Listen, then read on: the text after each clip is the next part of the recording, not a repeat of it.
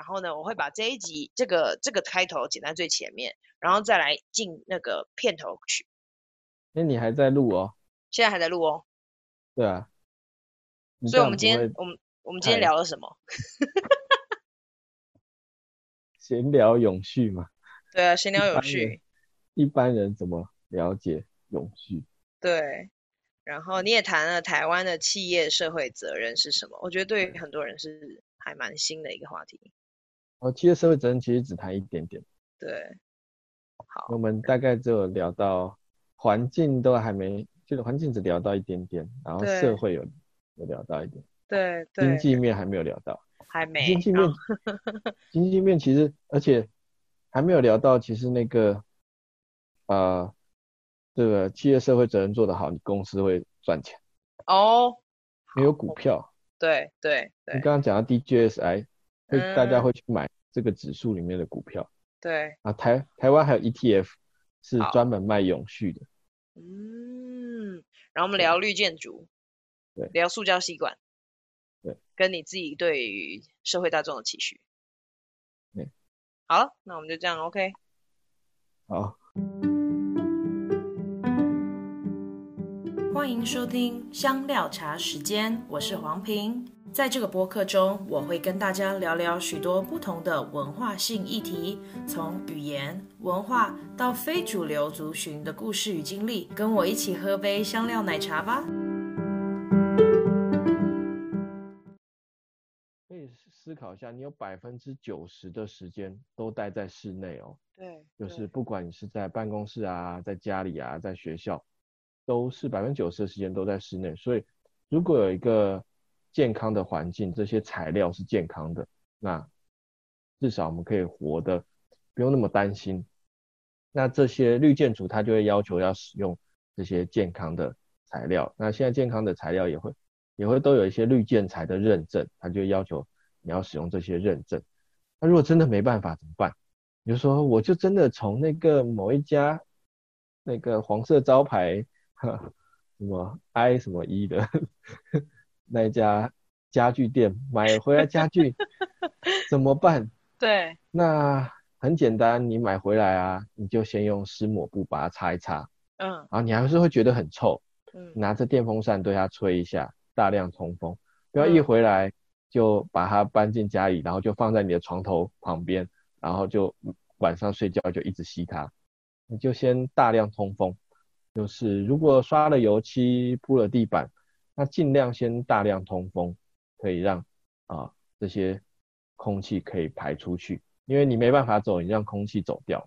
对对哦。那除了这个啊节能啊节水，然后跟这个选用地点、交通，然后材料，那这个材料除了健康的材料，其实还有啊。呃你也可以使用一些再生的材料，可能这个再生的木头现在都有一些认证，在卫生纸上面或者在买木头的上面，你可以看到有一个东西叫做 FSC，这是永续林业的认证，在全世界都有。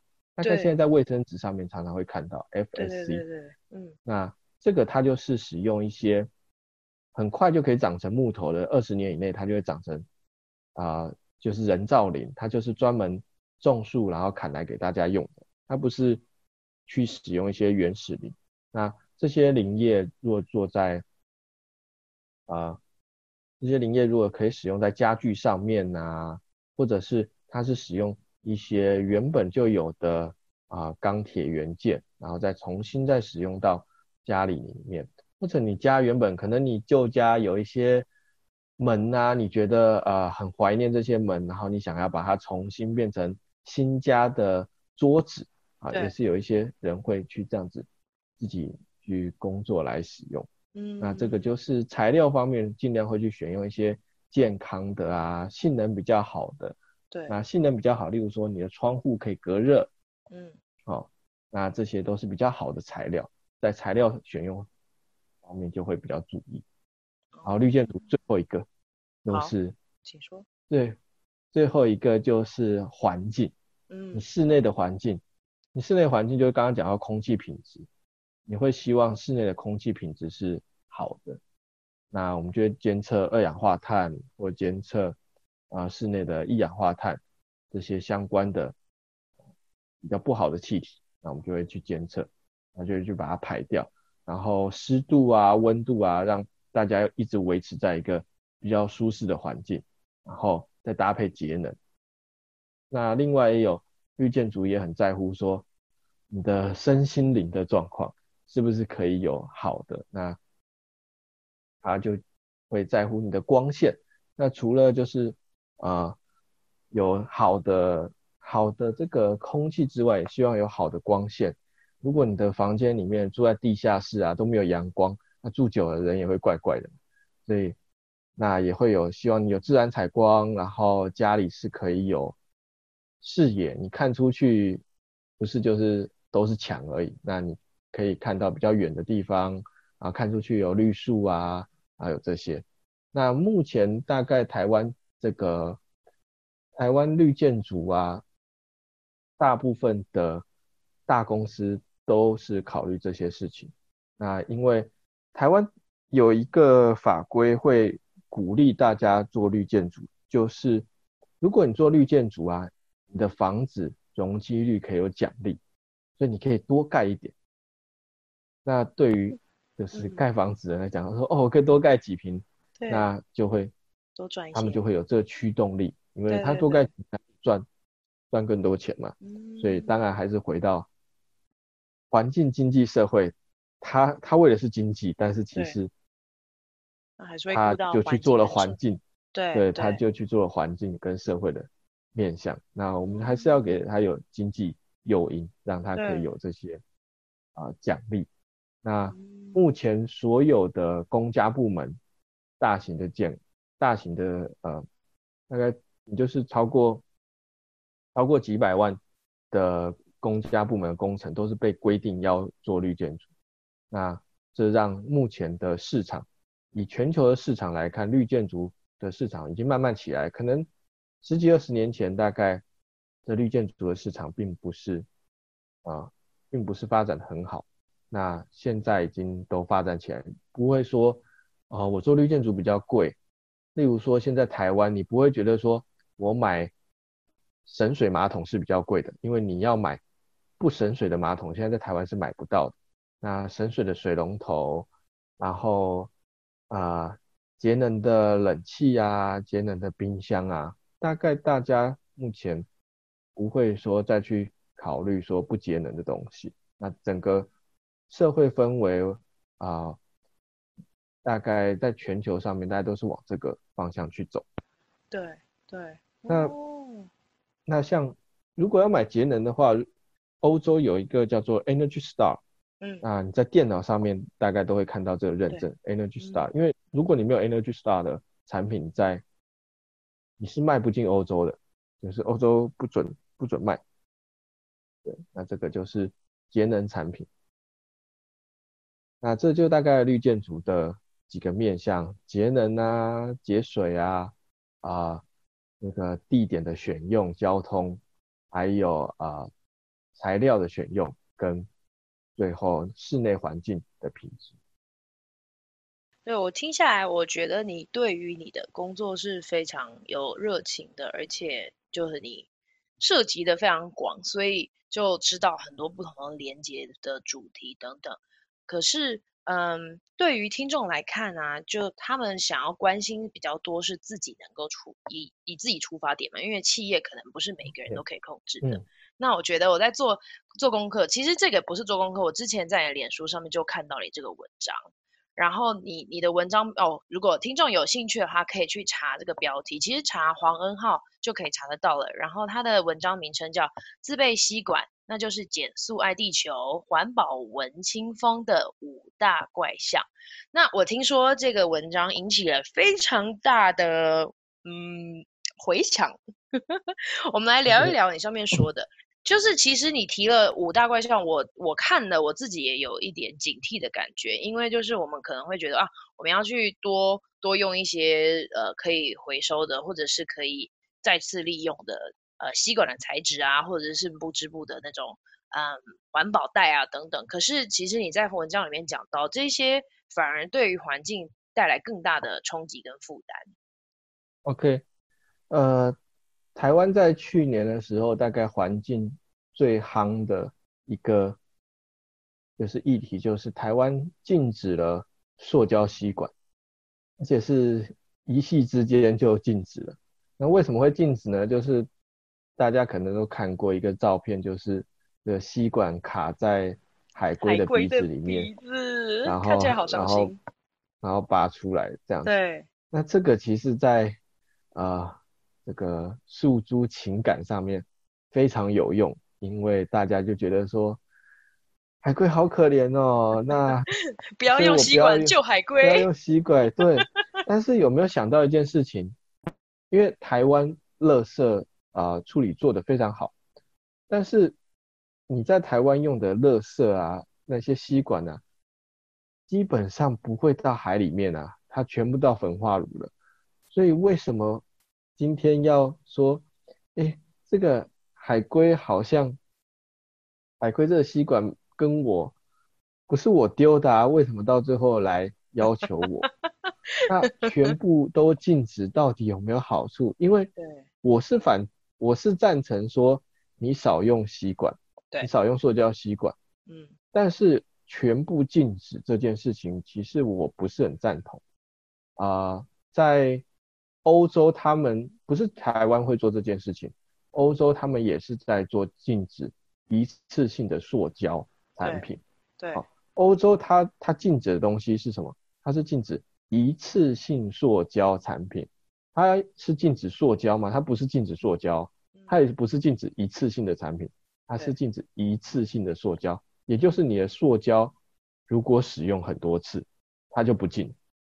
那如果你是用一次性的呃纸袋，它也不禁，它只禁止一次性的塑胶，也就是它在暗示你说，如果你啊这个塑胶可以使用多次一点，那基本上那。不会去禁止。那台湾在好几年前，二十年前吧，嗯啊，开始塑胶袋要收钱。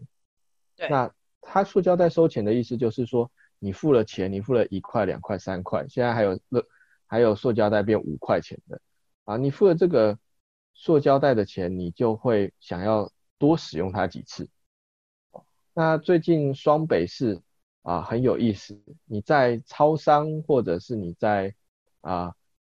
那个超市或者大卖场，你就说我要买一个袋子，啊，然后他就会拿出台北市的专用垃圾袋给你，他拿出新北市的专用垃圾袋给你，就说我没有要买垃圾袋啊，那一个垃圾袋要三十块五十块哦，然后他就说你就用垃圾袋当你的购物袋，然后呢，你用购物袋带回家之后，你就可以拿去装垃圾哦。你就一次可以用两，你一个袋子可以用两次，对，因为你原本就要去买垃圾袋了，因为是。台北台北市的跟新北市有规定，你一定要买专用的垃圾袋，然后这些垃圾袋都蛮贵的，那很贵的情况下，你就会减少你垃圾的产出量，希望啦，对，你就会啊 真的会，而且大家会很努力的去分类，因为可以回收的垃圾。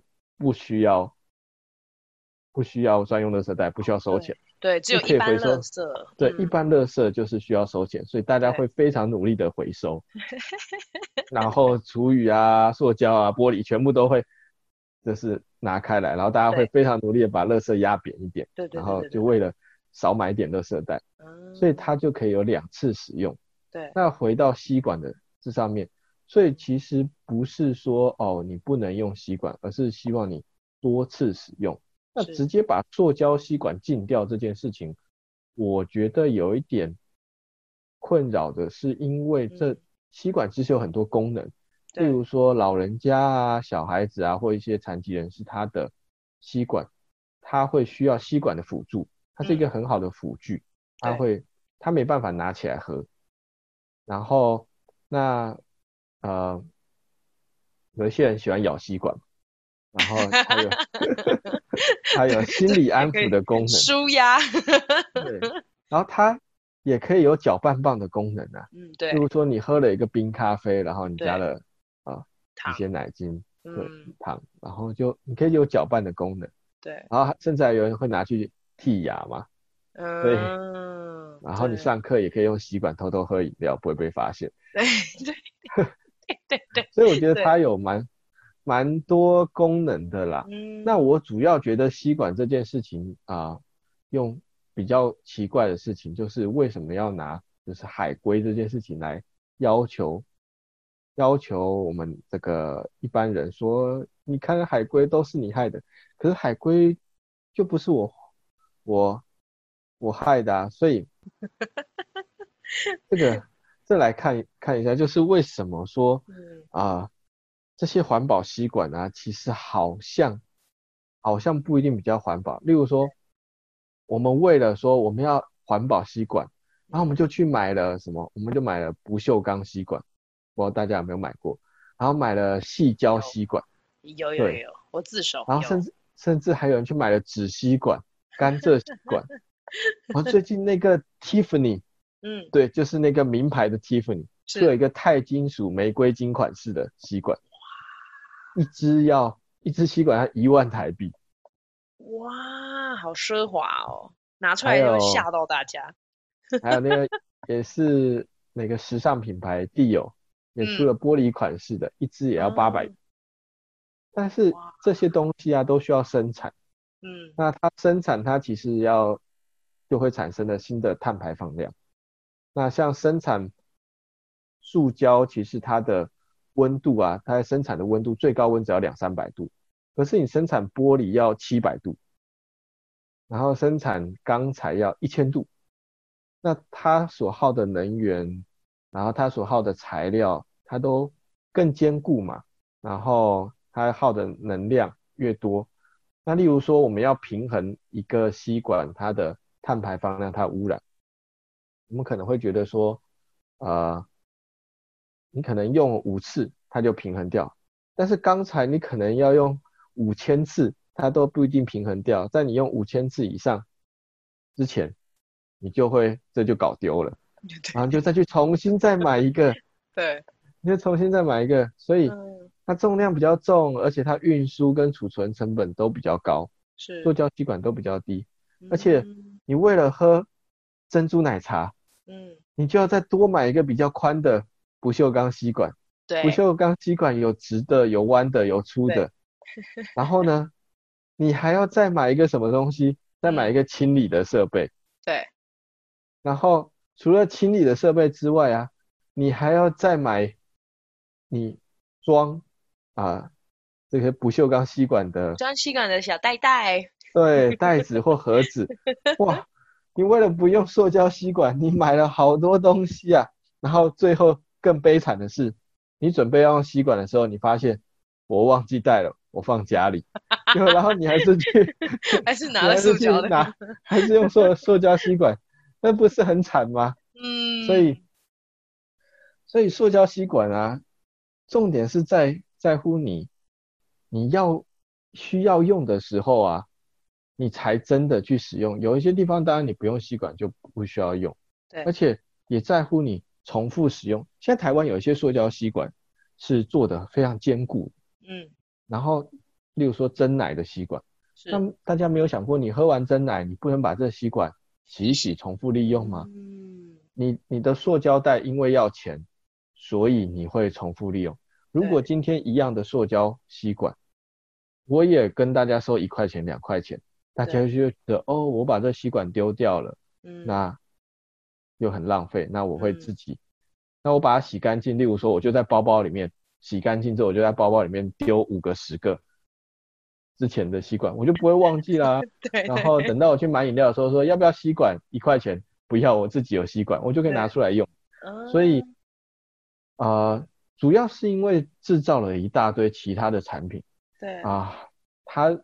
变成一个很好的拿环保这个理念来卖东西的，对，的一个行为，嗯，所以就变成就是很好促销的方式，就是说因为环保，所以你要买这些东西，买这个买那个，所以反而产生了更多的垃圾，对，而且有些为了这个包装这些啊、呃、不锈钢吸管啊、甘蔗吸管啊、纸吸管，它用在用塑胶袋又包再包起来，那不是又再产生一个塑胶吗？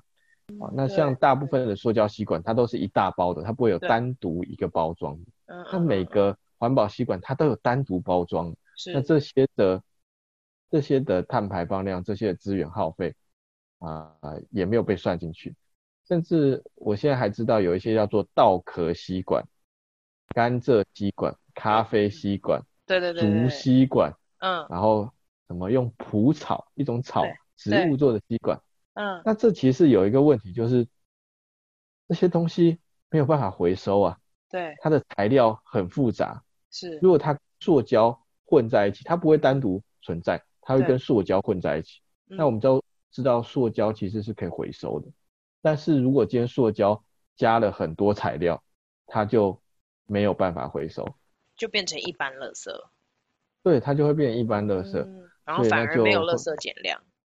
对对对。嗯，也大概是，所以我想要做一下结论，因为其实很多人抨击你，应该是就说、嗯、啊，这个人疯了，就没有要就用什么环保吸管等等。可是我觉得，你看的是比较长远，或者是真的是以那个经济效益来看。所以，那你最你对于这些评论，或者是对一般人真的想要做环境保护的的一些。个人行为的的的改善是什么样的建议？OK，个人改善行为大概现在啊、有一个名词叫做循环经济。循环经济啊，还它其实是把你生活当中一些概念，它把它融合在一起。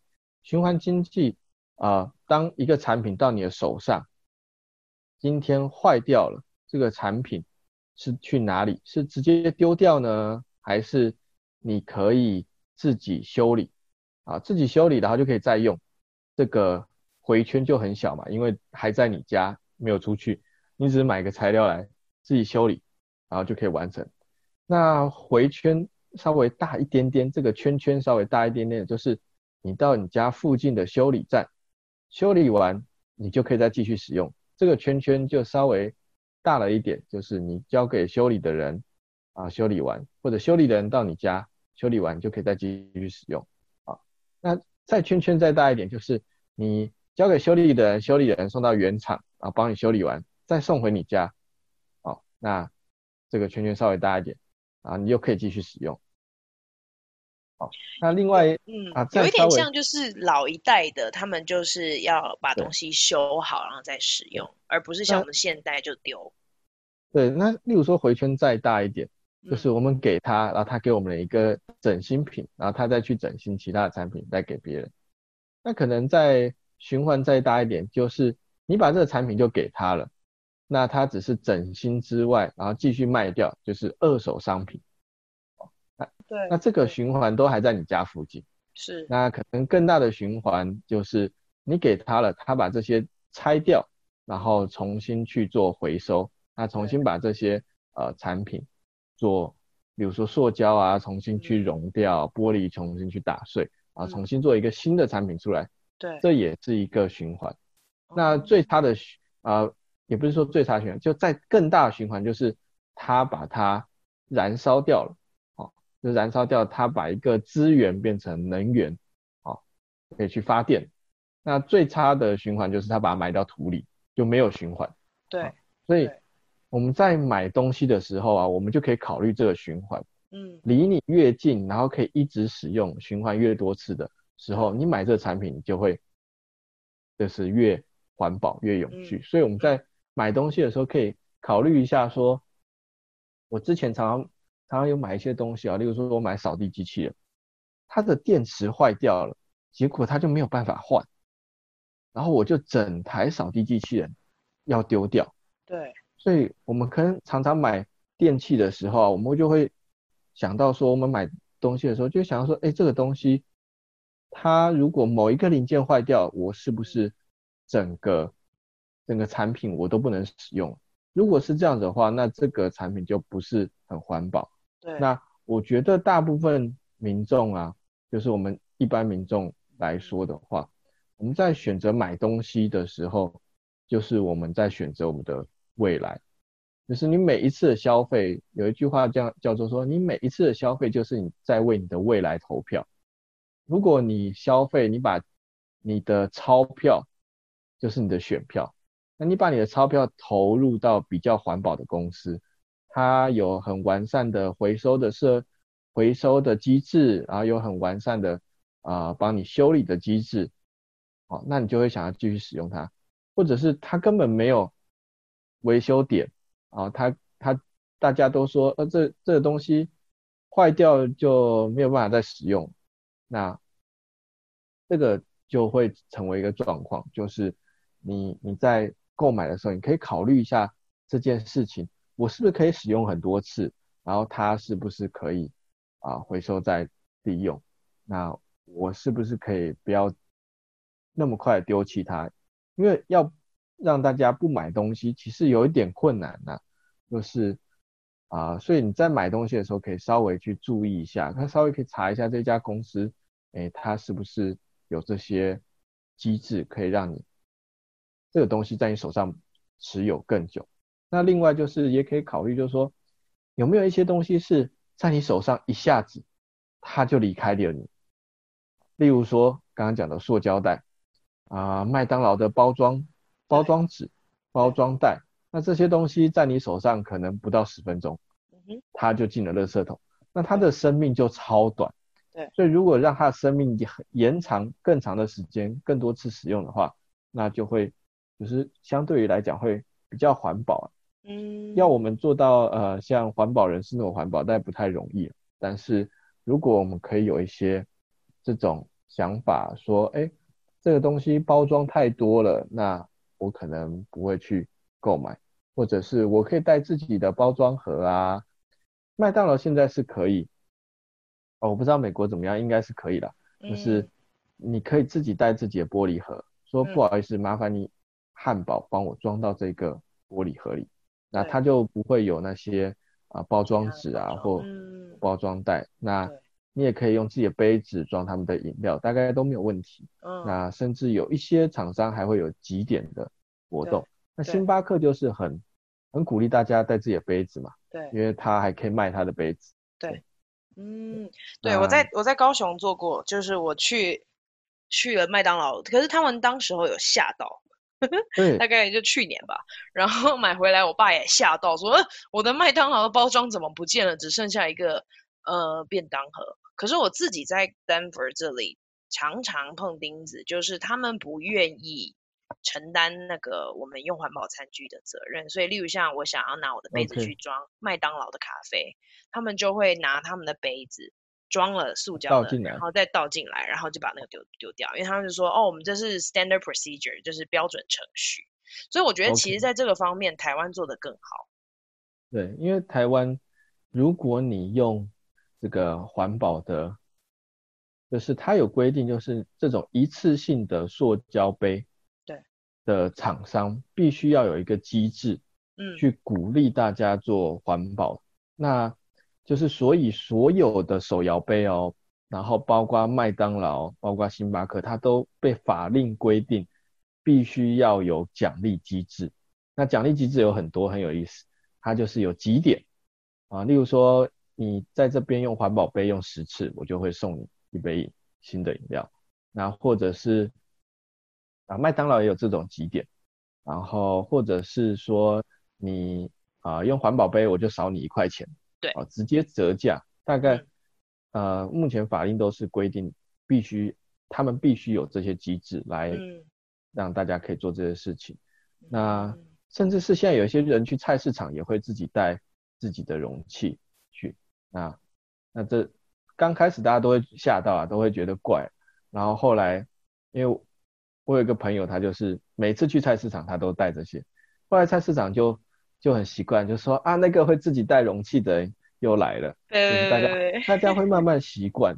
那现在台湾也有一些商店叫做无包装商店。嗯，对对。那无包装商店就是他那边有卖很多吃的啊，嗯、或者是意大利面或者米。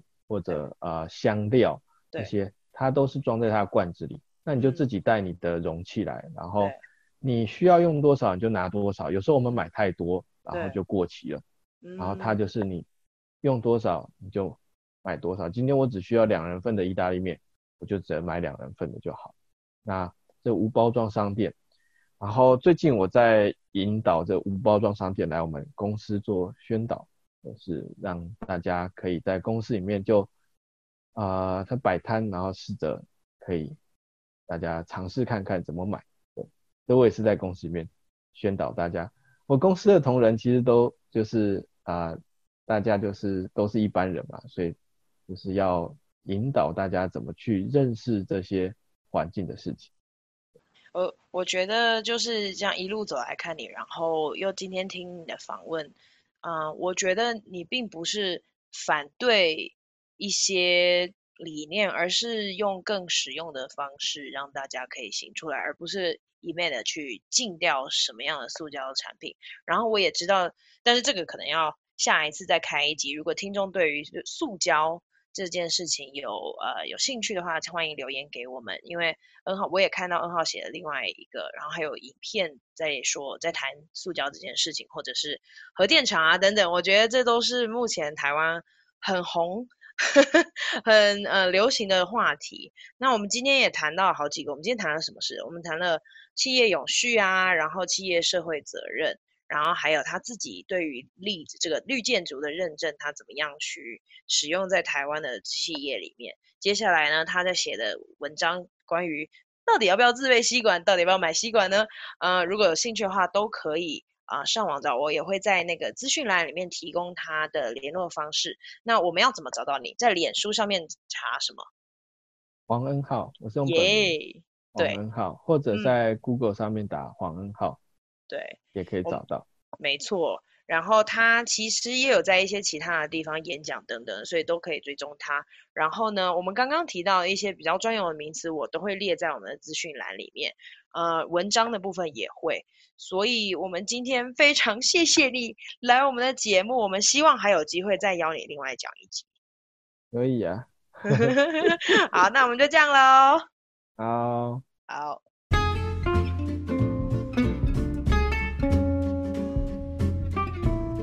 你收听香料茶时间，欢迎跟我们分享你的故事，也欢迎分享、留言、按赞、追踪我们，也可以在 Instagram 上面搜寻我们 Chai with Ping C H A I W I T H P I N G，也欢迎 email 跟我们联络 C H A I W T H P I N G 小老鼠 gmail.com，下次见，拜拜。